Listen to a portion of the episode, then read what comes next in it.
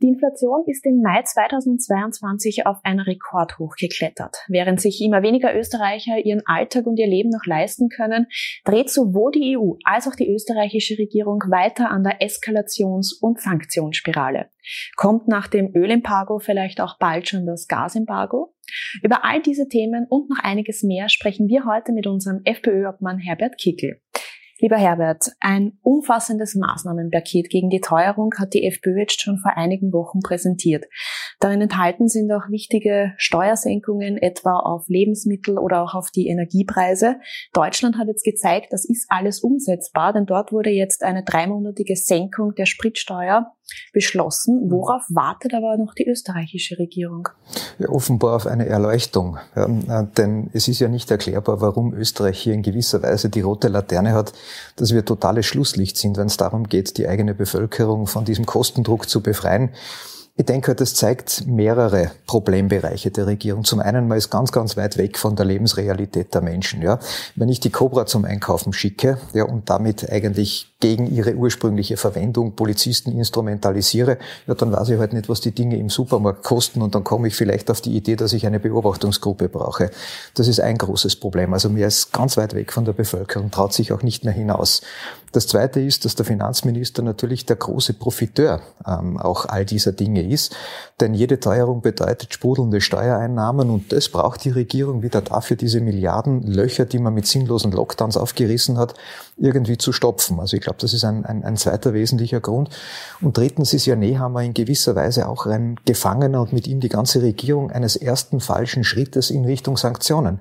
Die waren ja am Anfang ganz vorne dabei, wo es ums Einpeitschen dieser Sinnlos-Sanktionen, dieser Knieschuss-Sanktionen geht, die die österreichische Wirtschaft sehr, sehr schwer belasten und damit die Teuerung anheizen. Und jetzt kommen sie aus dieser Nummer nicht mehr raus. Und das ist einfach ein teuflisches Gesamtpaket und auszubaden hat es einmal mehr die österreichische Bevölkerung. Wahrscheinlich liegt es auch daran, dass ja eben der Finanzminister ist ja sozusagen der große Profiteur von dieser Teuerung, weil durch die mehr ähm, Preisen nimmt er ja auch mehr Steuernahmen ein. Das heißt, die Regierung füllt damit jetzt wirklich auch ihr Finanzloch wahrscheinlich. Ja, das ist besonders tragisch. Das nennt man äh, einen unmoralischen Krisengewinnler. Das ist jetzt die Rolle, die der Finanzminister hat. Er fühlt sich da offenbar wohl dabei.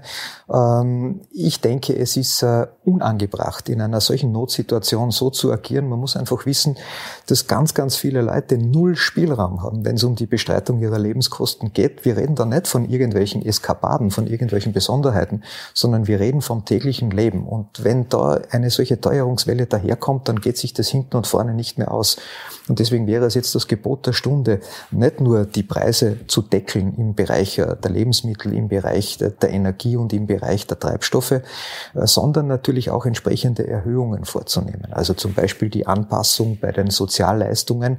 Ähm, das ist einfach notwendig, aber damit wir nicht nur diejenigen unterstützen, die von Sozialleistungen leben, sondern auch diejenigen, die ihren Erwerb mit Arbeit bestreiten, dass es entsprechende Lohnerhöhungen gibt. Und da erwarte ich mir von der Regierung ein Entlastungspaket bei den Lohnnebenkosten.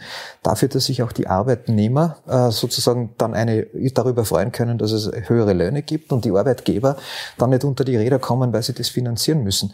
Also da passiert überhaupt nichts in diesem Bereich und, und die Menschen haben vollkommen zu Recht das Gefühl, dass die Regierung sie im Regen stehen lässt. Ja, die Regierung ist mehr auf der Seite der EU. Man merkt ja, dass der Kanzler Nehammer, auch wenn er in Österreich vielleicht anderes behauptet, aber er verhält sich da sehr EU-hörig, trägt die Energieembargo-Politik da vollkommen mit von Seiten Brüssel.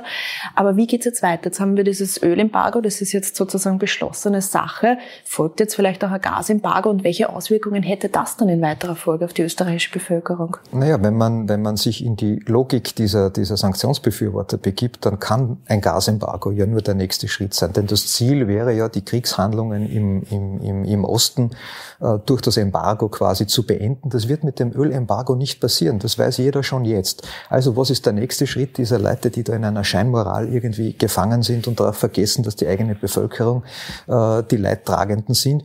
Der nächste Schritt kann dann nur ein Gasembargo sein. Und das bedeutet, die österreichische Wirtschaft ja, wie sagen, großflächig in einer Art und Weise zu treffen, wie das überhaupt noch nie der Fall gewesen ist. Da reden wir nicht davon, äh, dass wir im Winter dann vielleicht die Heizung ein wenig zurückdrehen, sondern da reden wir von einem Zusammenbruch von ganz elementaren Industriebereichen.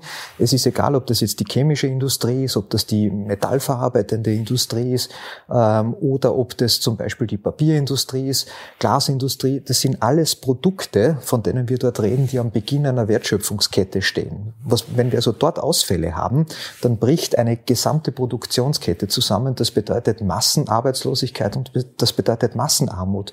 Ähm, und es wäre das Gebot der Stunde, jetzt sofort aus dieser Spirale auszusteigen, zur Besinnung zu kommen ähm, und äh, einen Weg zu finden, der die Interessen Österreichs hier in den Mittelpunkt stellt.